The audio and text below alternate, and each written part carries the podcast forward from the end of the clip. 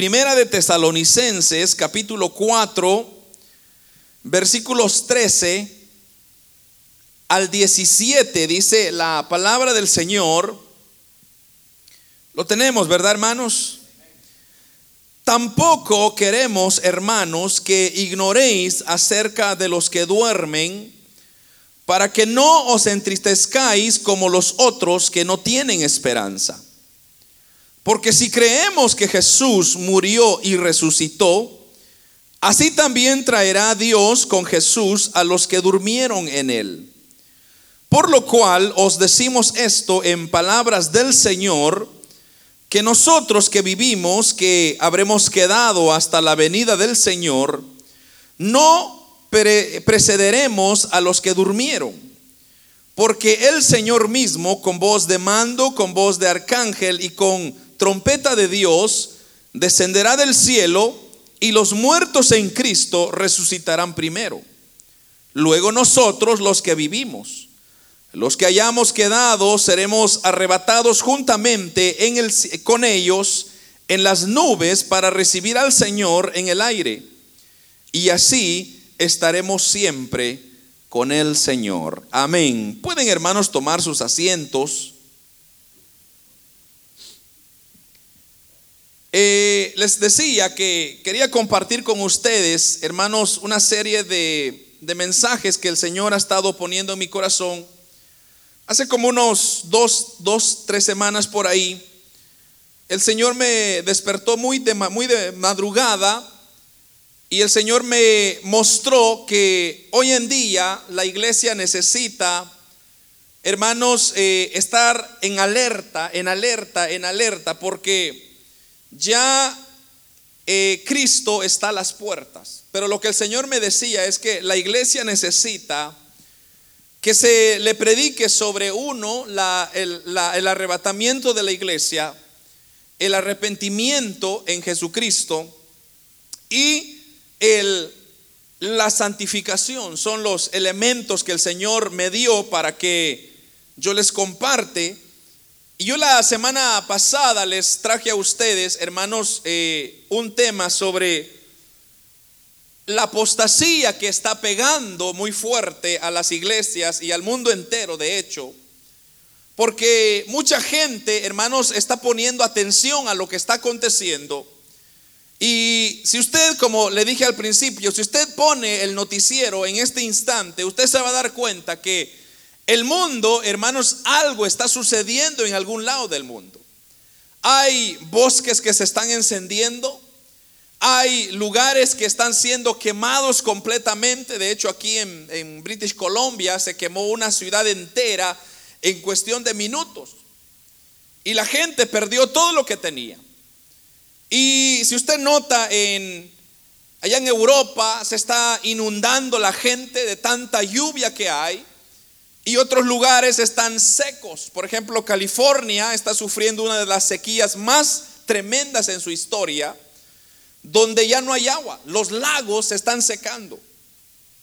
Eh, ahora, la respuesta que el mundo está dando es que el medio ambiente se ha dañado. Es que lo que la gente está diciendo es que ya el hombre ha echado a perder la naturaleza y que esa misma ahora se está vengando en contra de las acciones y puede ser cierto.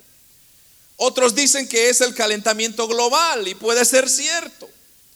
Pero creo que no hay una verdad más contundente que, hermanos, lo que está sucediendo es que la tierra está dando señales de que ya Cristo está a las puertas. De que ya, hermanos, el arrebatamiento de la iglesia acontecerá en cualquier instante. Y como le dije, el Señor me mostró claramente que, hermanos, ya estamos a un punto. Nada más es cuestión de, de, de, escuchar la trompeta y la iglesia se va. La iglesia se desaparecerá de esta tierra, pero como dije, el mundo lo que está haciendo es que está preparando, porque el mundo sabe, los científicos saben claramente de que algo grande viene para este mundo. Entonces lo que ellos están haciendo es preparando a la gente para que no se alarmen. Porque cuando este acontecimiento sucederá, entonces lo que va a pasar es que ellos tienen que buscar una respuesta lógica y lo que van a decir es que los ovnis se los llevaron. La gente desapareció porque los ovnis invadieron y se los llevaron. Entonces, y la gente lo está creyendo. Entonces, eso usted lo puede ver, como dije, no es noticia nueva, no es nada que yo me estoy inventando. Usted mismo creo que conoce, hasta sabe más de lo que está pasando. Pero entonces, lo que el Señor me mostraba es que tenemos como iglesia nosotros que estar listos para irnos en este primer viaje que, hermanos, ha de acontecer ya muy pronto, como dije. El arrebatamiento de la iglesia es el siguiente evento grande que ha de acontecer. Y es que, hermanos, la iglesia ha estado esperando tantos años para que este momento llegue. Ahora hay propósitos por la cual el arrebatamiento de la iglesia es necesaria. Y en el transcurso del estudio yo iré enseñándole, pero hermanos, el retorno de Cristo a la tierra, habrán dos apariciones. La primera es para arrebatar a la iglesia y la segunda es para establecer su reino milenial en esta tierra. Y entre esas dos apariciones hay un intervalo de siete años. Entonces, la iglesia lo que está esperando ahorita es el sonar de las trompetas, como dice acá la palabra del Señor. Y la iglesia se reunirá con el Señor en las nubes. Y luego, hermanos, cuando eso suceda, ahí comenzará a contarse siete años tres años y medio de tribulación y tres años y medio de gran tribulación. Donde solamente échele usted un vistazo a Apocalipsis, Daniel, son libros que nos enseñan qué es lo que ha de acontecer en ese periodo de siete años.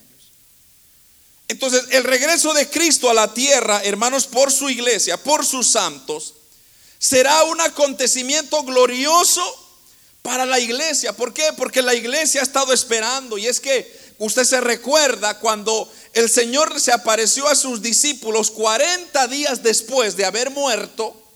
Él estuvo 40 días con ellos, pero antes de él partir a la tierra, él se reunió con sus discípulos y él les dijo, yo me voy a ir. Pero no se preocupen, ustedes no se van a quedar solos. Yo voy a mandar al consolador que esté con usted. Entonces es necesario que yo me vaya para que venga el consolador, pero no se quedó ahí. Sino que dijo, yo voy a ir, pero yo voy a estar allá preparando para que ustedes vengan conmigo, pero yo voy a regresar. Era lo que el Señor quería dar, decir ahí, traer esperanza. Entonces, si el Señor, hermanos, eh, prometió que Él ha de venir, Él ha de regresar por su iglesia. Y es que tiene que regresar porque, hermanos, lo que se le prepara para esta tierra no se lo deseamos a nadie. Un hermano una vez, creo que ya le he dicho esto, me comentó y me dijo, hermano, yo quisiera quedarme para ver cómo ha de ser la gran tribulación. Oh, hermano, le digo, usted no sabe ni lo que está pidiendo. Porque la gran tribulación no será nada bonito. La gran tribulación será un periodo de sufrimiento, de dolor, de arrepentimiento, donde el hombre estará arrepentido de no haber creído a la palabra de Dios. Pero la iglesia, por otro lado, la iglesia está feliz o debería estar feliz. ¿Por qué? Porque hermanos, lo más maravilloso que la iglesia tendrá es que nosotros tendremos al fin el gran privilegio de conocer cara a cara a nuestro Señor Jesucristo. No sé cuántos se emocionan por eso. Dice la palabra del Señor en Apocalipsis capítulo 22, versículo 30. Sí, Señor Jesús, ven. O sea que la iglesia está esperando, está ansiosa o debería estar ansiosa. Porque la iglesia del Señor, hermanos, que somos nosotros, y eso es algo que debo de aclarar porque muchas personas piensan que la iglesia del Señor es una institución. Y no es así. La iglesia del Señor es usted y yo. Si usted ha aceptado a Jesucristo como su Salvador, usted es la iglesia de Cristo. El hecho de que estamos reunidos en esta, este cajón de cuatro paredes no significa que hermanos, esa es la iglesia. Estamos acá porque es un lugar donde podemos congregarnos, pero usted y yo somos la iglesia. Y el Señor viene por usted y viene por mí, aleluya. Pero también hay requisitos que se requieren que la iglesia necesita tener, porque si no, hermanos, han de haber consecuencias. La venida del Señor vendrá por sus santos. Mire eso, ese término, santos. Así dice la Biblia, por sus santos. Esos santos, hermanos, se requieren de que nosotros estemos en, un, en una cierta santidad para poder llegar y entrar a la, a la presencia de Dios. Si usted, si usted no vive en santidad, si usted no está bien con Dios, usted lamentablemente no podrá entrar o no podrá oír cuando suene la trompeta. Entonces es evidente que la iglesia desde hoy en día tiene que estar lista para cuando el Señor venga. Hoy en día, amados hermanos, no podemos confiarnos no podemos dejar la iglesia de Dios por un lado y luego retomarla cuando nosotros queramos. Hoy en día es el día que Dios está llamando a todos su iglesia para que se reúna y se prepara porque la trompeta sonará en cualquier instante. Dice Tito capítulo 2 versículo 13, aguardando la esperanza bienaventurada y la manifestación gloriosa de nuestro gran Dios y Salvador. Ahí está diciendo, aguardando la esperanza. ¿Cuál es esa esperanza? De que Cristo viene. Entonces, todo lo que usted está viendo alrededor no es coincidencia. Y como le dije, pues ah, quizá pueda ser cierto de que sí, el hombre no ha cuidado y el hombre ha descuidado mucho, y eso es cierto. Pero el Señor mismo dijo en su palabra, cuando ustedes comiencen a ver que las hojas de los árboles comienzan a ponerse amarillos o a cambiar de color, es porque ya están entrando en otoño. O sea que Dios no nos ha dejado a ciegas, sino más bien lo que Dios está diciendo es que cuando ustedes comienzan a ver estas manifestaciones en el mundo es porque yo estoy cerca. Y todo lo que está ocurriendo ahorita es un indicativo perfecto de que Cristo está a las puertas.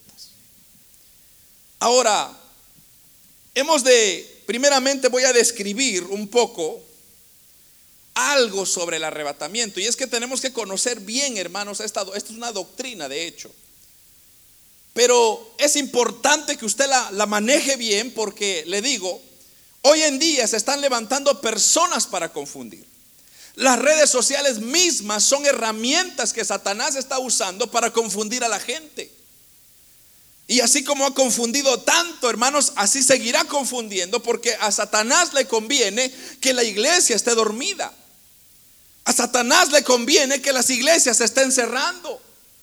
A Satanás le conviene que los hermanos no vengan a la iglesia. Le conviene. Pero la iglesia de Cristo hoy en día no puede acceder a esos requisitos y mandatos que Satanás está levantando, que el Señor lo reprenda. Usted y yo tenemos hoy más que nunca pararnos firme en la roca inconmovible de los siglos y decirle no a toda acechanza de Satanás y esperar cuando suene la trompeta y nos vayamos todos con el Señor. Pero eso acontecerá, amados hermanos, en un abrir y cerrar de ojos. No haber tiempo, como un hermano dijo una vez, oh hermano, yo me voy a agarrar del zapato del diácono. No va a haber tiempo para eso. No va a haber tiempo para eso. Ocurrirá al instante y usted y yo desapareceremos de acá. Entonces vamos a, a, ver unos cuantos detalles sobre el arrebatamiento. Y es que esta revelación, hermanos, solamente se lo dio el Señor al apóstol Pablo. Esto del arrebatamiento, el apóstol Pablo lo, lo describió muy bien y él supo cómo explicarlo y es como nosotros podemos hoy, hermanos, aprender de qué es lo que va a suceder y cuáles son los detalles de este acontecimiento que sucederá ya muy pronto. Entonces, lo primero que vamos a aprender lo vemos en el versículo 16, en la primera parte del versículo 16, porque dice de la siguiente manera, porque el Señor mismo, con voz de mando, con voz de arcángel y con trompeta de Dios, mire esto, descenderá del cielo. Ahí ya estamos viendo el primer elemento, que Cristo descenderá del cielo. Recordemos que el Señor subió corporalmente y que actualmente está sentado a la diestra de Dios, hermanos, allá intercediendo por su iglesia. Está él está allá sentado en su trono, pero cuando el Señor, el Padre le diga, "Hoy es tiempo, hijo, de ir por tu iglesia, por la iglesia", entonces él descenderá del cielo. Eso es lo primero. Cristo descenderá de los cielos. El segundo elemento es que los muertos en Cristo van a resucitar primero. Y es lo que dice la segunda parte del mismo versículo 16. Descenderá del cielo y los muertos en Cristo resucitarán primero. Entonces los que murieron creyendo en el Señor, porque recuérdese usted que desde que Cristo se fue al cielo hace dos mil años, un poquito más de dos mil años atrás, hay muchos creyentes que han creído que Cristo iba a venir en su tiempo, pero no vino.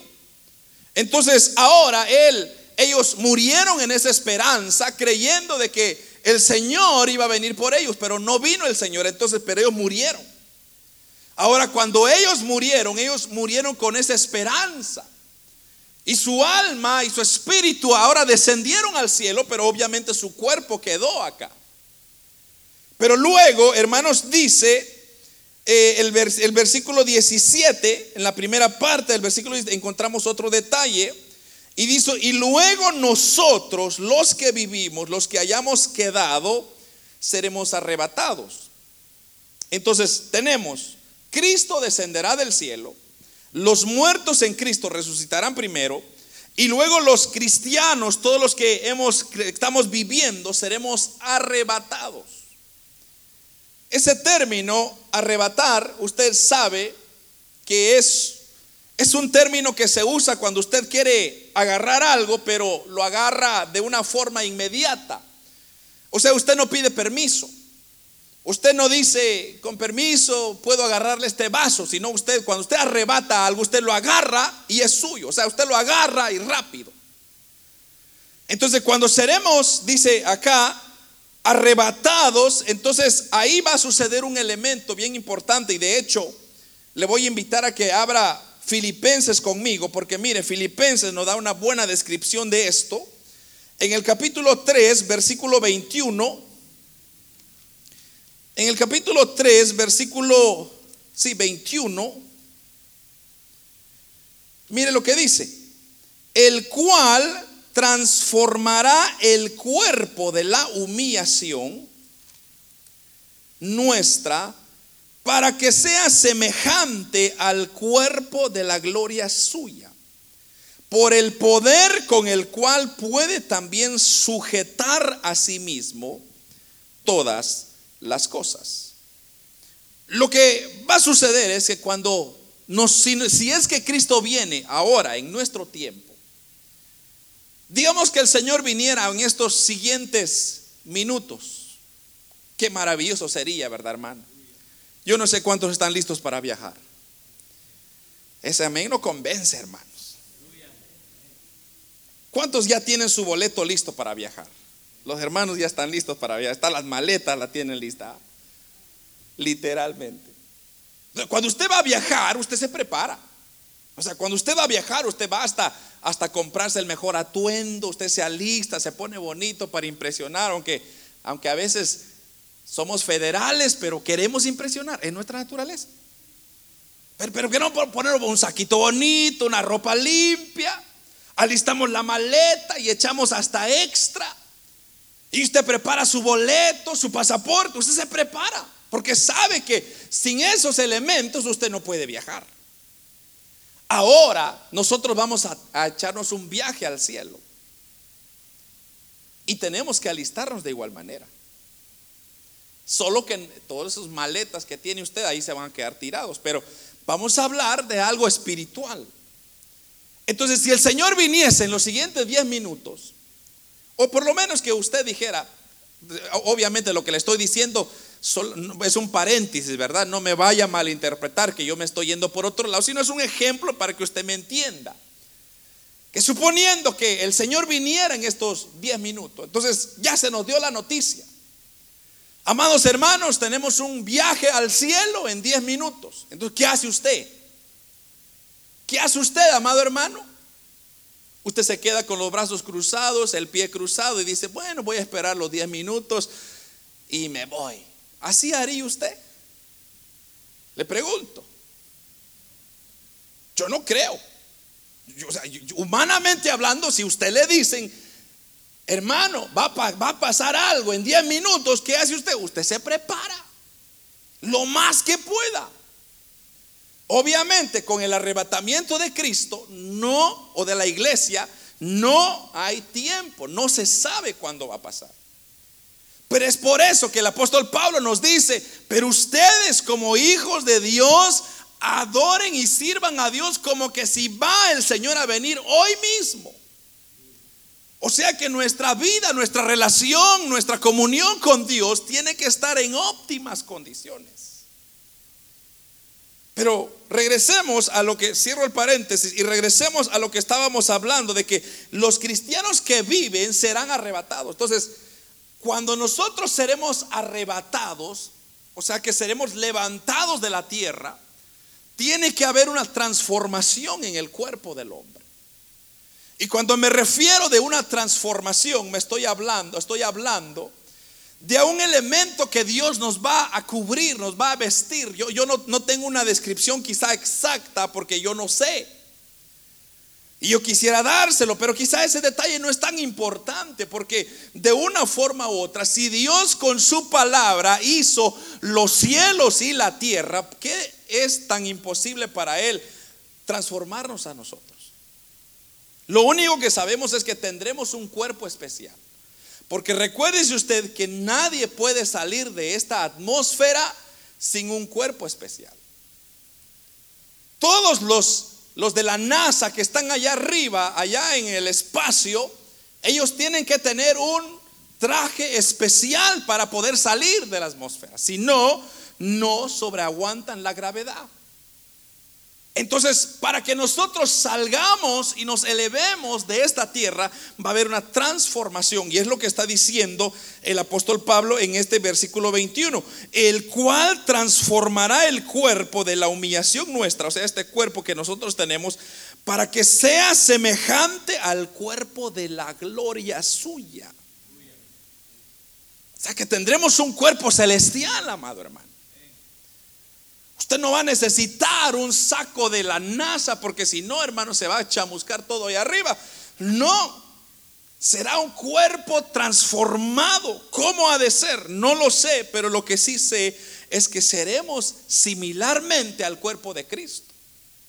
Y como le digo, hermano, ¿qué imposible hay para Dios? No hay nada.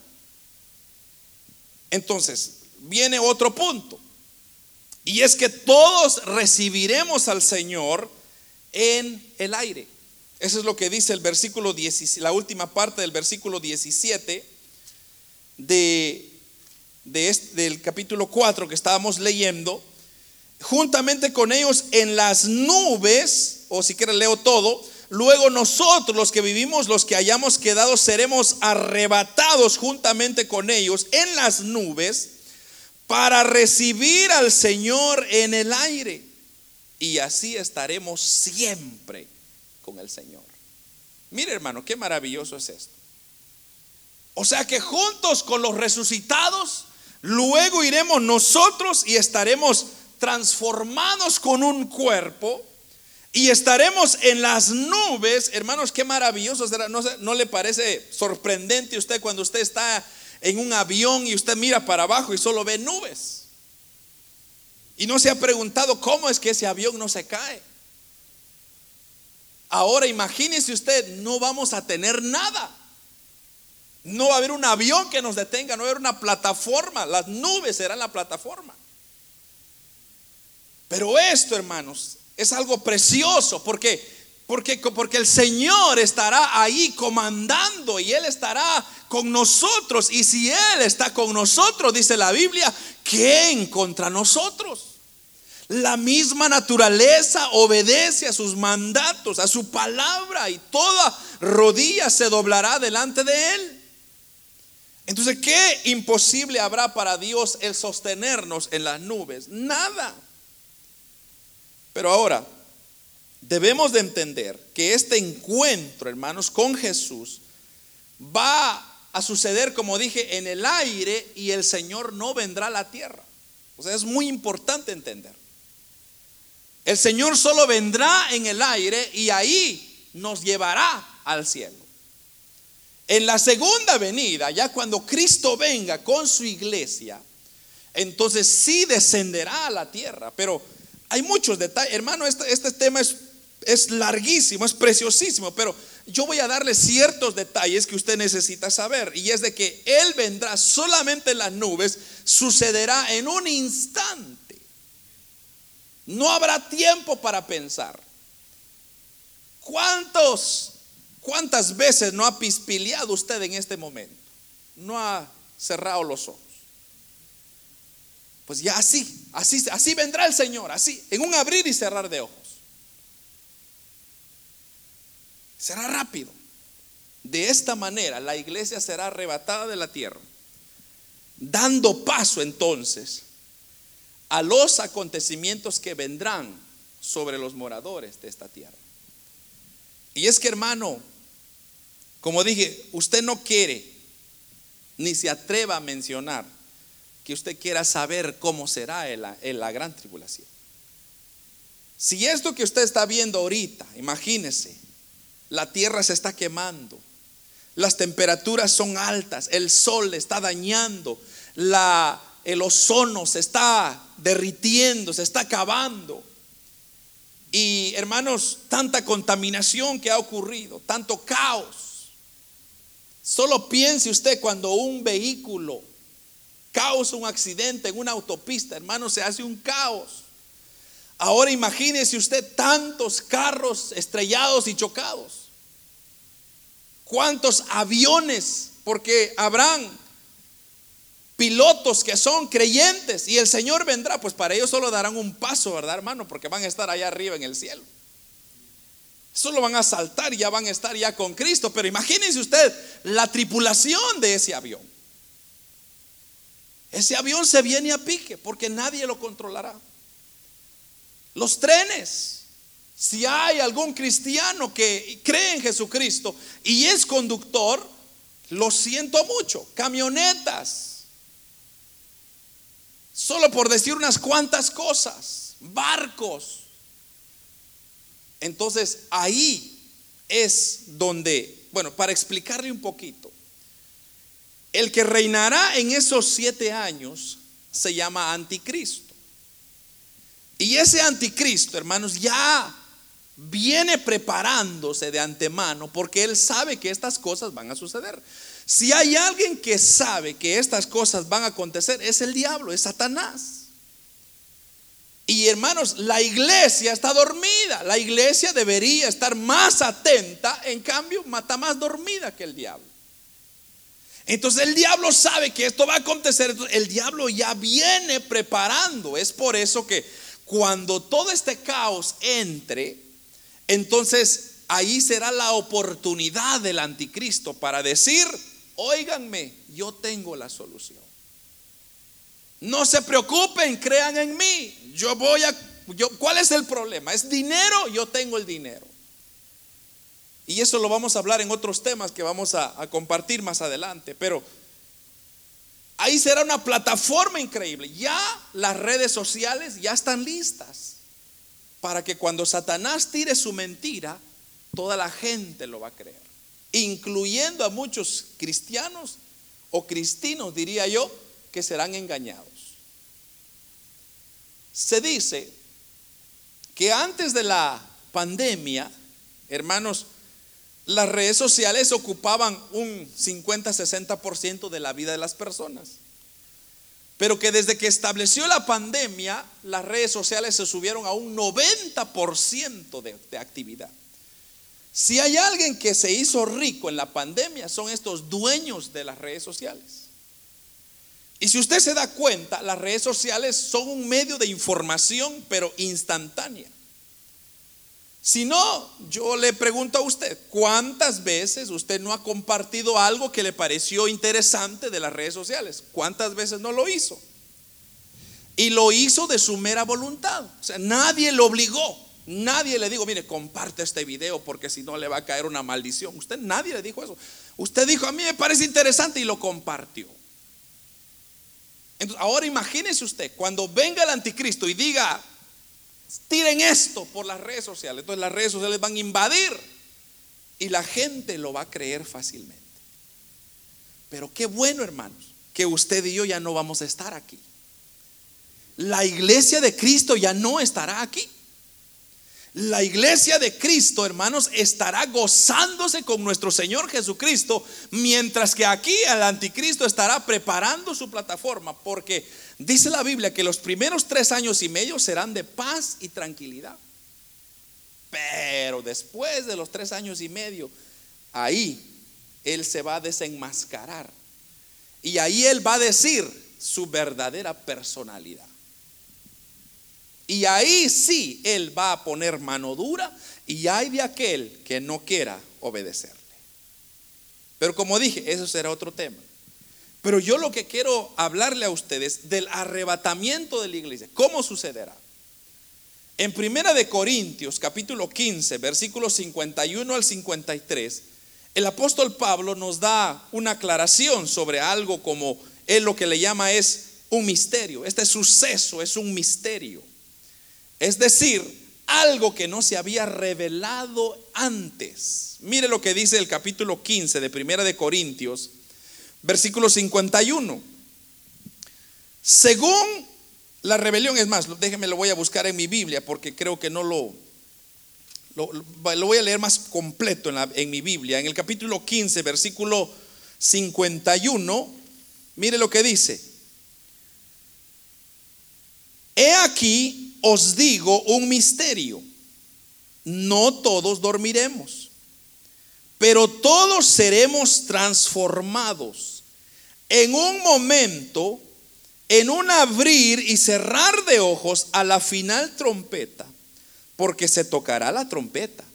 Y los muertos serán resucitados incorruptibles y nosotros seremos transformados. Versículo 53 porque es necesario que esto corruptible se vista de incorrupción y esto mortal se vista de inmortalidad. Mire, aquí, aquí el apóstol Pablo nos da un poquito más de claridad en este acontecimiento.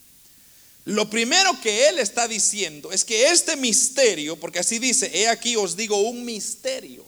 Y ese misterio es algo que no se le había revelado al Antiguo Testamento. Allá los, por ejemplo, a Abraham, a David, a todos ellos no tenían esta revelación. Usted y yo la tenemos, gracias a Dios.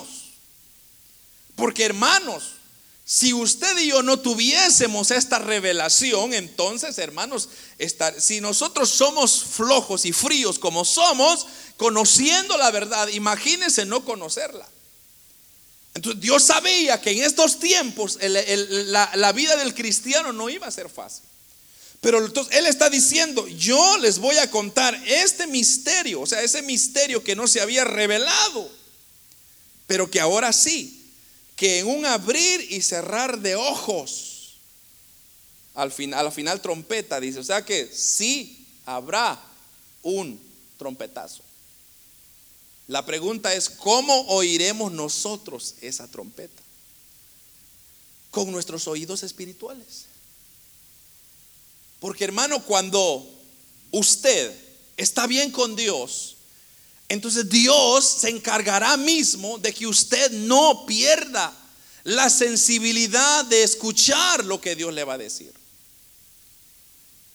Muchos se han preguntado, y bueno, ¿y cómo será, hermano? ¿Será una trompeta normal como la nuestra? Pues eso no importa, hermano. Lo que va es que usted va a escuchar algo como sonido de trompeta. O sea que en aquel entonces el apóstol Pablo lo único que pudo encontrar es eso, ese, ese instrumento de viento. Que vaya a ser así, pueda ser, pueda ser más fuerte, puede ser una trompeta especial. Yo no sé. Pero lo que sí sabemos es que sucederá la Biblia declara también en, el, ahí en el versículo 52 que dice, he aquí os digo este misterio. O sea que Él nos está diciendo a nosotros, nos está compartiendo a la iglesia de que nosotros seremos levantados y hermanos seremos a, tendremos un cuerpo semejante a la gloria de nuestro Señor Jesucristo. Eso es maravilloso, hermano. Entonces, usted y yo tenemos una bendición muy grande. Y esa bendición muy grande, hermanos, es de que tenemos este conocimiento. Mire, eh, Romanos, Romanos capítulo 16, versículo 21, mire esta porción, o 25, perdón, Romanos capítulo 16, mire este, esta porción, versículo 25 al 26, y al que puede confirmaros según mi evangelio. Sí, así dice, ¿verdad? Romanos 16, 25 y 26. Y al que puede confirmaros según mi evangelio y la predicación de Jesucristo, que según la revelación del misterio que se ha mantenido oculto desde tiempos eternos, pero que ha sido manifestado ahora y que por las escrituras de los profetas, según el mandamiento de Dios eterno, se ha dado a conocer a todas las gentes para que obedezcan a la fe. ¿Para qué se nos ha dado esto, hermanos? Para obedecer. Se nos ha dado esta revelación para prepararnos. Y es que ese era lo que el Señor me mostraba, hermanos, cuando le comenté que Él me despertó muy de madrugada eh, hace un tiempo atrás. Y el Señor me estaba diciendo, es que yo ya estoy a las puertas. O sea que el Señor está diciendo, hijos, pónganse a ver todo lo que está ocurriendo. Yo ya les estoy acordando, recordando, afirmando de que yo ya vengo por mi iglesia. Y si mi iglesia no está lista, entonces va a ser difícil, va a ser duro para la iglesia porque será un sufrimiento que hermano Dios no libre quedarnos acá. Si hay algo que la iglesia debe de estar esperando es el arrebatamiento de la iglesia. Todos tendremos que estar preparándonos para eso. Ahora, el segundo elemento, hermanos, es que el Espíritu Santo como le dije, cuando Jesús se fue al cielo, Él dijo, yo voy a mandar al consolador. O sea, es necesario que yo me vaya para que el consolador venga. Y entonces ahora con nosotros está el Espíritu Santo. Y es que hay mucha teología en esto, pero no sé si, si lo voy a confundir, pero algo así, otro paréntesis voy a hacer, porque es que es, que es tan difícil aclarar algo sin, sin entender el, el trasfondo. Pero en el tiempo de la ley, digamos, antes de Cristo, ahí estuvo operando la deidad de Dios, de Jehová, el Padre. O sea, ahí estuvo Él operando, manifestándose. Luego vino el Hijo, que fue Jesucristo, desde su partida hasta morir y su ascensión. Ahí fue el tiempo de Jesucristo, que es el tiempo de la gracia. Y ahora cuando Cristo partió, está operando ahora el Espíritu Santo. O sea que las tres personalidades de Dios han operado a través de la historia del, hombre, de la humanidad. Y ahora, pero es un mismo Dios. Ahora, el punto es que está operando el Espíritu Santo y Él es quien nos consuela, Él es quien nos alienta, Él es quien nos fortalece, Él es quien nos está guiando. Pero llegará ese momento cuando el arrebatamiento ocurra, ahí también se irá el Espíritu Santo de esta tierra. Dice que lo que ahora está deteniendo que Satanás haga lo que quiera es la presencia del Espíritu Santo. Y como les comentaba, amados hermanos, si nosotros se nos dieran o se nos abrieran los ojos para ver lo que está ocurriendo en el ámbito espiritual, usted se quedaría en shock. Porque el Señor mismo nos ha dicho de que hay peleas, que hermanos, los arcángeles están peleando con, con los demonios. ¿Por qué? Para que usted esté aquí gozando de la presencia de Dios. Muchas veces nosotros tomamos, hermanos, el venir a buscar de Dios, el buscar, el servir a Dios como, como una cosa cualquiera, como que si fuera una cosa más que hacer. Cuando si tan solo usted supiera todo esa guerra espiritual que está ocurriendo para que usted venga y reciba la presencia de Dios en este lugar.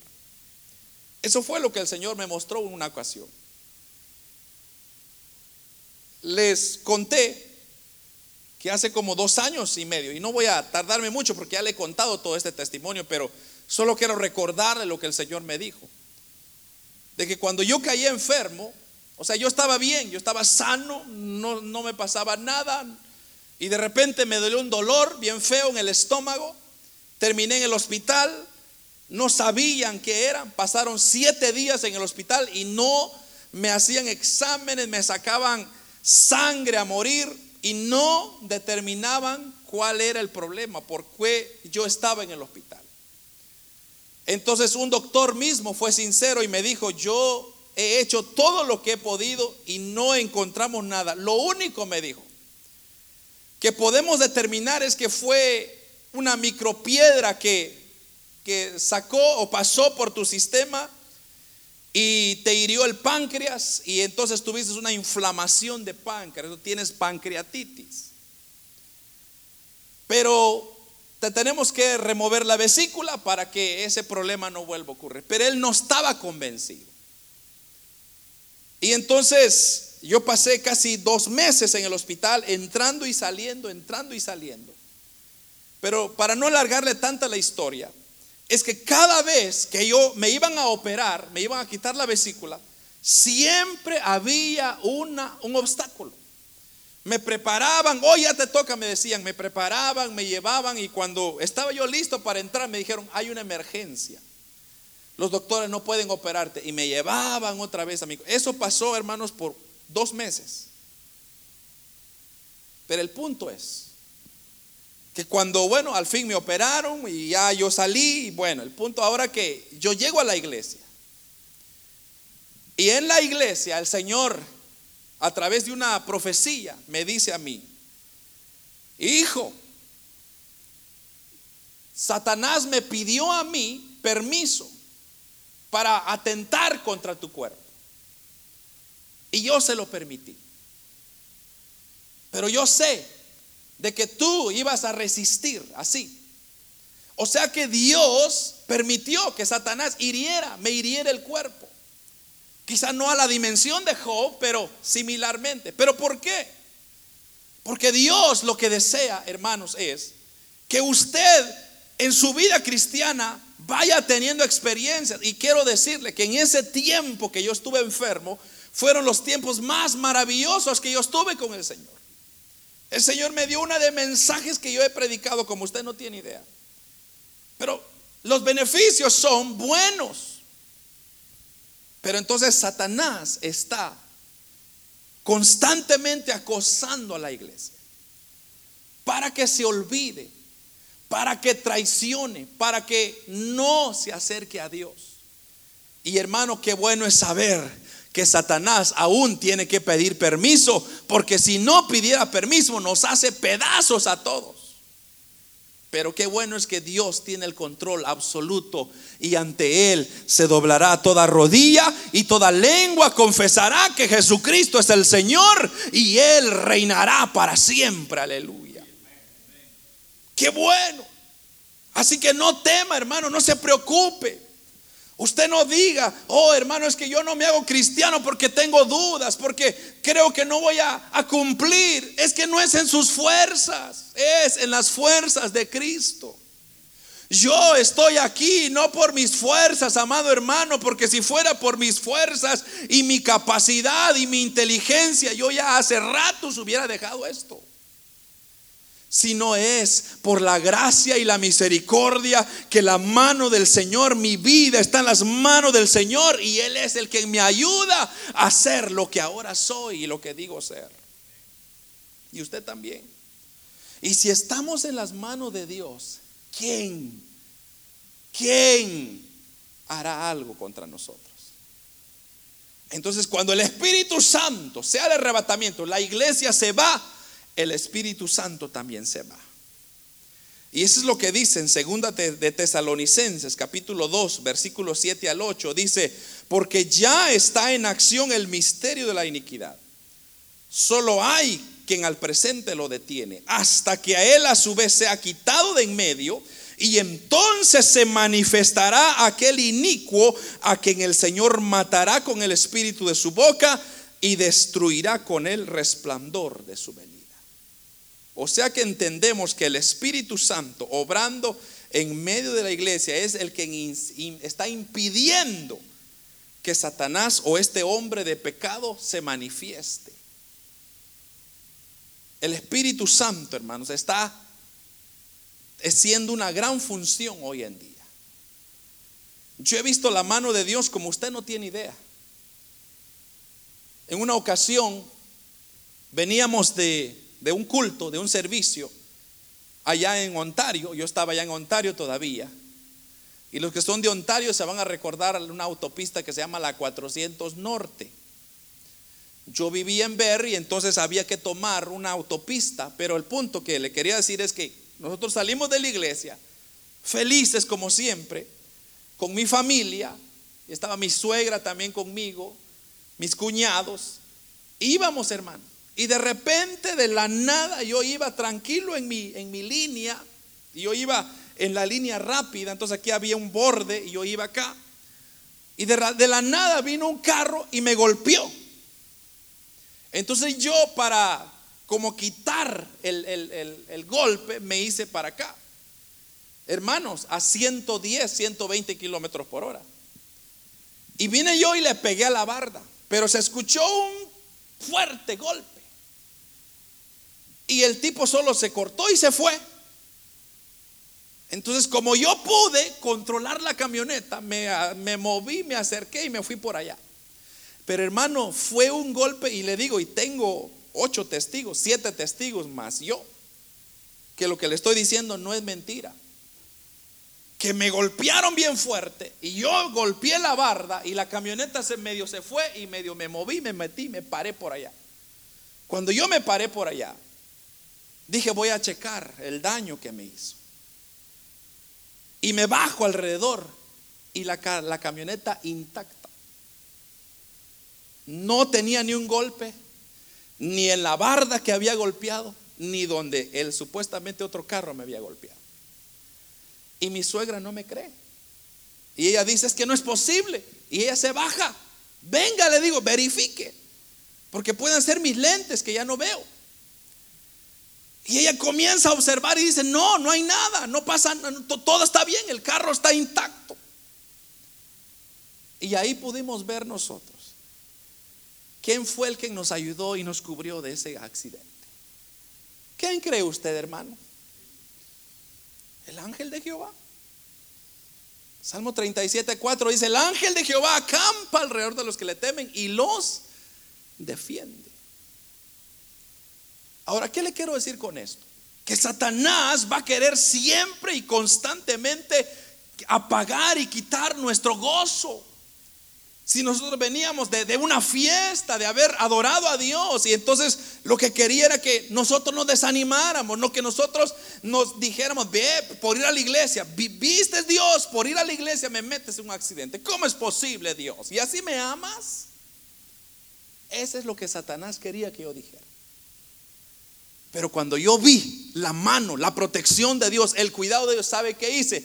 alabamos a Dios ahí todos en la camioneta, adoramos al Señor, una lloradera que tuvimos, pero fue maravilloso. Entonces, el Espíritu Santo de Dios está haciendo esa obra ahora con sus hijos. A usted no le pasa nada, gracias al Espíritu Santo de Dios que está obrando a su favor. ¿Cuántos accidentes no lo ha librado el Señor? Hermanos, y Satanás lo que quiere es acabarnos. Pero no lo ha hecho. ¿Sabe por qué? Porque Él nos ama. Porque Él con amor eterno nos ha amado. ¿Y qué hacemos nosotros? En vez de ser agradecidos, en vez de doblar nuestras rodillas y decir, Padre, gracias, somos más rebeldes muchas veces.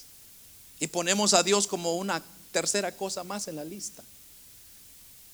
Y no es así. Dios no es otra cosa más. Dios es la vida. Dios es lo primero en su lista, hermano antes que haga usted cualquier cosa, mire, ponga a Dios primero, le va a ir bien. No saque a Dios de su vida, porque sabe que Cristo viene por su iglesia.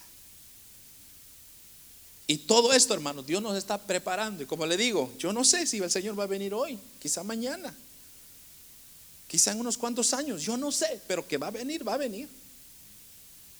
La pregunta es, ¿está usted listo?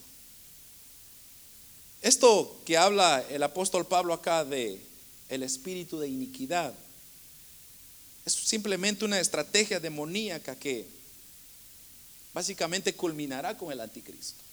Y es que el anticristo no se puede manifestar. Por eso, hermano, todo ese vil engaño de la vacuna, que en la vacuna hay un microchip y que hay el 5G y toda esa cosa, es una vil mentira. ¿Sabe por qué? Porque primeramente la iglesia todavía está aquí en la tierra y mientras que la iglesia esté aquí en la tierra, el anticristo no podrá hacer nada. Porque hay alguien que lo detiene, pero claro, se va a preparar. Y eso es lo que ha hecho, ha llenado la mente de las personas. ¿Por qué? Porque mucha gente se está muriendo sin el conocimiento de Cristo y se están yendo al infierno.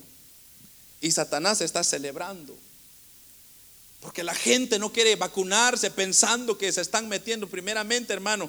Son cosas ilógicas, no tiene sentido. Solamente si usted se pone a pensar en un líquido no puede ir un microchip. es una cosa loca. Pero la gente lo cree. Hay muchas cosas que acontecen. ¿Por qué acontecen? Porque Satanás quisiera. El anticristo quisiera pero hay alguien que lo detiene. ¿Quién es? El Espíritu Santo de Dios. Y termino con esto, hermano. Entonces, ¿cuál es el objetivo del arrebatamiento de la iglesia? ¿Por qué va a ocurrir? Pues en esencia son dos.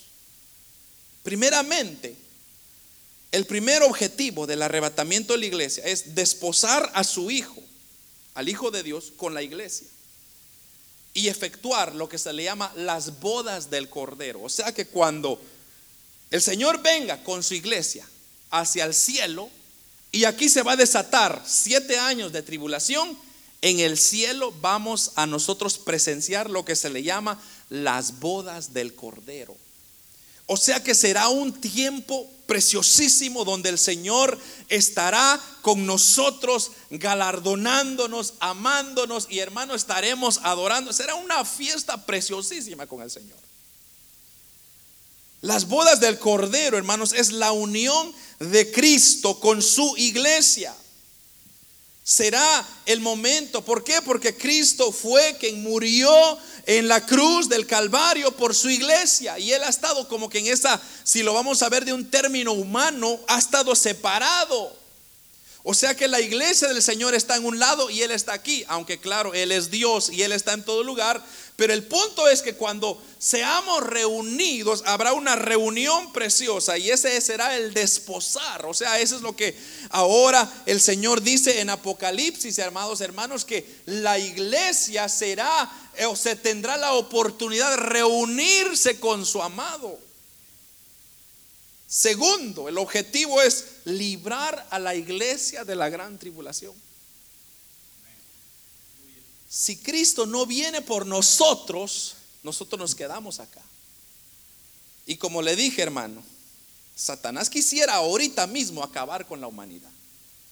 Y yo le dije y le he dicho muchas veces que el infierno no fue hecho para el hombre, Hermanos, el infierno fue hecho para Satanás y sus demonios, pero el hombre mismo se ha encaminado para irse al infierno. Y de ahí lo quiere librar el Señor. Pero el hombre lamentablemente no quiere. Me encanta lo que dice Lucas capítulo 21, versículo 36. Mire lo que dice Lucas. Velad pues en todo tiempo, orando que seáis tenidos por dignos de escapar de, este, de todas estas cosas que vendrán. Y de estar en pie delante del Hijo del Hombre, porque hermanos, estamos seguros que este escape, hermanos, será, o este arrebatamiento será un escape de lo terrible que vendrá. Entonces, velad pues, dice, en todo tiempo. Entonces, ¿cómo, cómo es velar? ¿Qué haremos para velar? Mantener una vida, una relación con Dios constante, activa. Como dije, poniendo a Dios siempre primero, obrando, trabajando para Dios, ganando almas, predicando el Evangelio. Hermanos, Dios es bueno y grande en misericordia, que Él se ha manifestado y nos ha permitido estar acá, porque hay necesidad de anunciar y llevar el Evangelio. ¿Y quién lo va a hacer? Usted y yo. Si no lo hace usted y no lo hago yo, ¿quién lo va a hacer? El Satanás no lo va a hacer. Pero tenemos que anunciarle a la gente que tenemos que velar. Porque, hermanos, lo que se viene, olvídese, será terrible. Será, hermanos, una situación, un tiempo que no se lo deseamos a nadie. Ni a su peor enemigo se lo desea. Ahora, ¿cuándo va a pasar? Pronto. Por eso el Señor nos dijo, solo vean ustedes, solo observen ustedes lo que está aconteciendo. Hermano, todo esto que está aconteciendo en el mundo es un indicativo ya que Cristo está a las puertas. Hoy ya no es tiempo de andar jugando al Evangelio. Hoy ya no es tiempo de estar esperando, tal vez otro día, hermano. Es tiempo porque puede ser que hoy mismo o en este instante desaparezcamos de acá. Hay algunas características que así se lo más se lo voy a mencionar rapidito porque ya no hay tiempo. Específicas del arrebatamiento. Y es que no será visible al mundo. O sea que el mundo no va a poder ver al Señor. Este acontecimiento solo sucederá, como dije, al instante. Y si usted quiere una prueba de eso, busque Primera de Tesalonicenses 5.2. No lo voy a leer. O Apocalipsis 16.15 también. Será visible al no será visible al mundo, perdón. Segundo, que será instantáneo. Según Primera de Corintios 15, 51, 52. Va a ser en un abrir y cerrar de ojos, dice el apóstol Pablo. También será algo súbdito, será algo inesperado. Marcos 13, 32. O sea que usted no va a esperar, usted no sabe cuándo va a pasar. Puede ser que usted esté en su trabajo, esté dormido, esté en la iglesia, esté manejando. No sé cuándo va a ser. Y lo, el cuarto, la cuarta característica es que será selectivo. Solamente será para la iglesia del Señor. O sea que nadie más puede calificar. Si usted no está caracterizado en el margen como iglesia del Señor, usted se quedará. Ahora, la pregunta quizás será, ¿el por qué estamos predicando de esto, hermano? Porque todo el mundo lo ha venido diciendo por tantos años. Mis abuelitos, mis bisabuelos venían diciendo, Cristo viene, Cristo viene y no ha venido. ¿Y por qué ahora seguimos diciendo lo mismo? Lo que pasa es en los tiempos de nuestros abuelos, bisabuelos, las cosas no estaban como están ahora, hermano. Y solo fíjese, yo apenas tengo 41 años de existencia, usted quizás tiene un poquito más.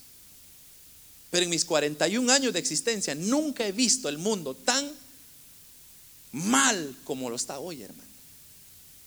En cualquier rincón, país, ciudad, algo está aconteciendo. Y eso no es casualidad. Entonces, eso es un aviso de que ya Cristo está a las puertas. Y además, hermano, mire, supongamos que yo me muera y no sé cuándo me voy a morir, pero digamos que nos muramos. ¿No quisiera usted abrir los ojos allá en la patria celestial? ¿No quisiera usted abrir los ojos ante la venida allá con el Señor, hermano? ¿No, no, no, no le encantaría usted eso? Claro, yo sí. Entonces, si yo no veré el arrebatamiento de la iglesia en mi época, en mi tiempo, pero por lo menos cuando yo muera en esta tierra, hermanos, yo abriré mis ojos a la patria celestial y será maravilloso también estar en la presencia. O sea, sea que estemos vivos o sea que estemos muertos, pero de algo estamos seguros de que veremos al Señor, veremos al Señor. Pero ¿cómo lo hacemos? Solo a través de recibir a Jesucristo como nuestro Señor y Salvador. De otra manera no hay. Es el único medio para entrar al cielo, aceptar a Jesucristo como nuestro Salvador. ¿Usted quiere pasaporte para viajar al cielo? Eso es. Creer en Jesucristo y obedecerle, servirle, amarle. Hermano, algo que yo veo de Cristo es que Él es un gran caballero. Es que Él, hermano, es un Dios tan, tan bueno, tan misericordioso. ¿Sabe por qué Él no ha venido? Porque Él quisiera venir ya. ¿Sabe por qué no ha venido? Porque Él tiene misericordia de todas esas personas que no, se han, no han conocido todavía la salvación de Dios. Él no quiere que nadie perezca. Él no quiere que nadie se vaya al infierno. Entonces Él está dando tiempo, está dando oportunidad. Pero llegará un momento cuando dirá, hasta aquí nomás. Y ahí, hermanos, acontecerá el arrebatamiento de la iglesia. Y si usted viene un domingo y no hay nadie acá, recuérdese lo que le estoy diciendo. La única forma que esta iglesia se cerrará es que Cristo venga por nosotros. O nos vamos al retiro, ¿verdad, hermano? Porque vamos a estar en el retiro y no vamos a tener servicio acá. Pero de otra forma aquí vamos a estar. Pero el día que usted venga y no hay nadie acá y nadie abrió, hermanos, es porque el pastor no olvidó las llaves, es porque ya no hay iglesia. Y algo que a mí me sorprendió cuando yo me vine para acá, algo que yo le pregunté mucho al Señor es, ¿por qué abrir iglesia ahora en tiempo de pandemia? Estamos bien, Señor, aquí hay iglesia aquí, aquí estamos bien sirviéndote. Señor me decía, es que yo quiero tener misericordia de las vidas de las personas en ese lugar. Es por eso que el Señor me trajo aquí, porque Dios quiere tener misericordia de nosotros. Y pues eso es lo que hemos hecho. Estamos acá, inclusive los dueños de este lugar me dijeron, me dice definitivamente estás ya sea loco o estás con Dios, me dice, porque Todas las iglesias están cerrando ahorita. Venimos en medio de pandemia, hermano, en octubre. Venimos a platicar con ellos a que nos rentaran este lugar y me dijeron, usted, todas las iglesias están cerrando y ustedes quieren abrir iglesias. Sí, es que Dios nos ha dicho que abramos la iglesia. Entonces me dijeron, claro, ahí está. Pero ellos sorprendidos, ¿por qué? Porque nadie abre iglesia en pandemia. Todo mundo se queda tranquilo o no hace nada. Pero Dios no es así. Dios siempre cumplirá su propósito en donde quiera que nos, Él quiera moverse. Y hermanos, Dios tiene misericordia de esta ciudad. Hay de aquel que no podrán decir, es que no había iglesia donde congregarme. Ya no podrán decir. El Señor les dirá, yo les mandé una iglesia y ustedes no tomaron. O como dice aquel dicho, yo les mandé el barco y ustedes no se subieron ahora yo no sé cómo le van a hacer. Pero amados hermanos, para no pasarme mucho el tiempo, quiero decirles que el arrebatamiento de la iglesia ocurrirá pronto. ¿Cuándo? No me lo pregunte, yo no sé. Pero la pregunta más importante es, ¿está usted listo para irse con el Señor? ¿Ya tiene listo su pasaporte, hermano? Porque si no, no va a haber entrada. Yo espero que sí. Y si no, póngase a pilas, hermano. Póngase las pilas, como decimos nosotros. Póngase chispa. Busque a Dios ahora. Porque será maravilloso estar juntos, hermano. Pero qué triste será cuando vayamos allá en el cielo, porque nos vamos a reconocer en el cielo y yo diga, bueno, y aquel hermanito y aquella hermanita, ¿qué pasó? No lo veo. Será duro.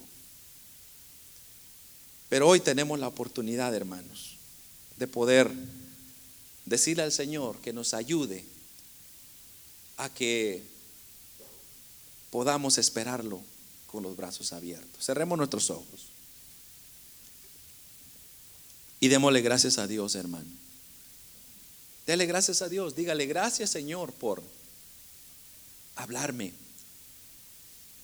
Gracias por recordarme una vez más que los tiempos que estamos viviendo no son tiempos fáciles.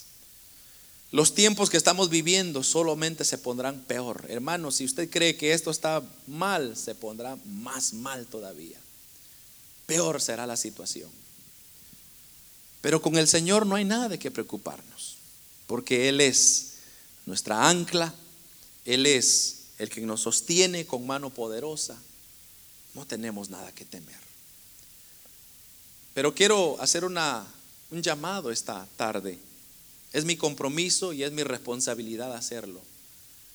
Si hay alguien acá que quiere darle su vida a Cristo y quiera irse en ese arrebatamiento, o quiera reconciliarse, o quiera aceptar a Cristo, lo que sea, hermano, solamente levante su mano en alto y yo voy a orar por usted. Pero no deje pasar esta oportunidad, porque Cristo le ama. Quizá hay muchas cosas que usted quisiera tener en orden, pero no lo deje a última, a última hora las cosas de Dios, porque puede hacer que sea muy tarde. ¿Habrá alguien acá que quiera darle su vida a Cristo?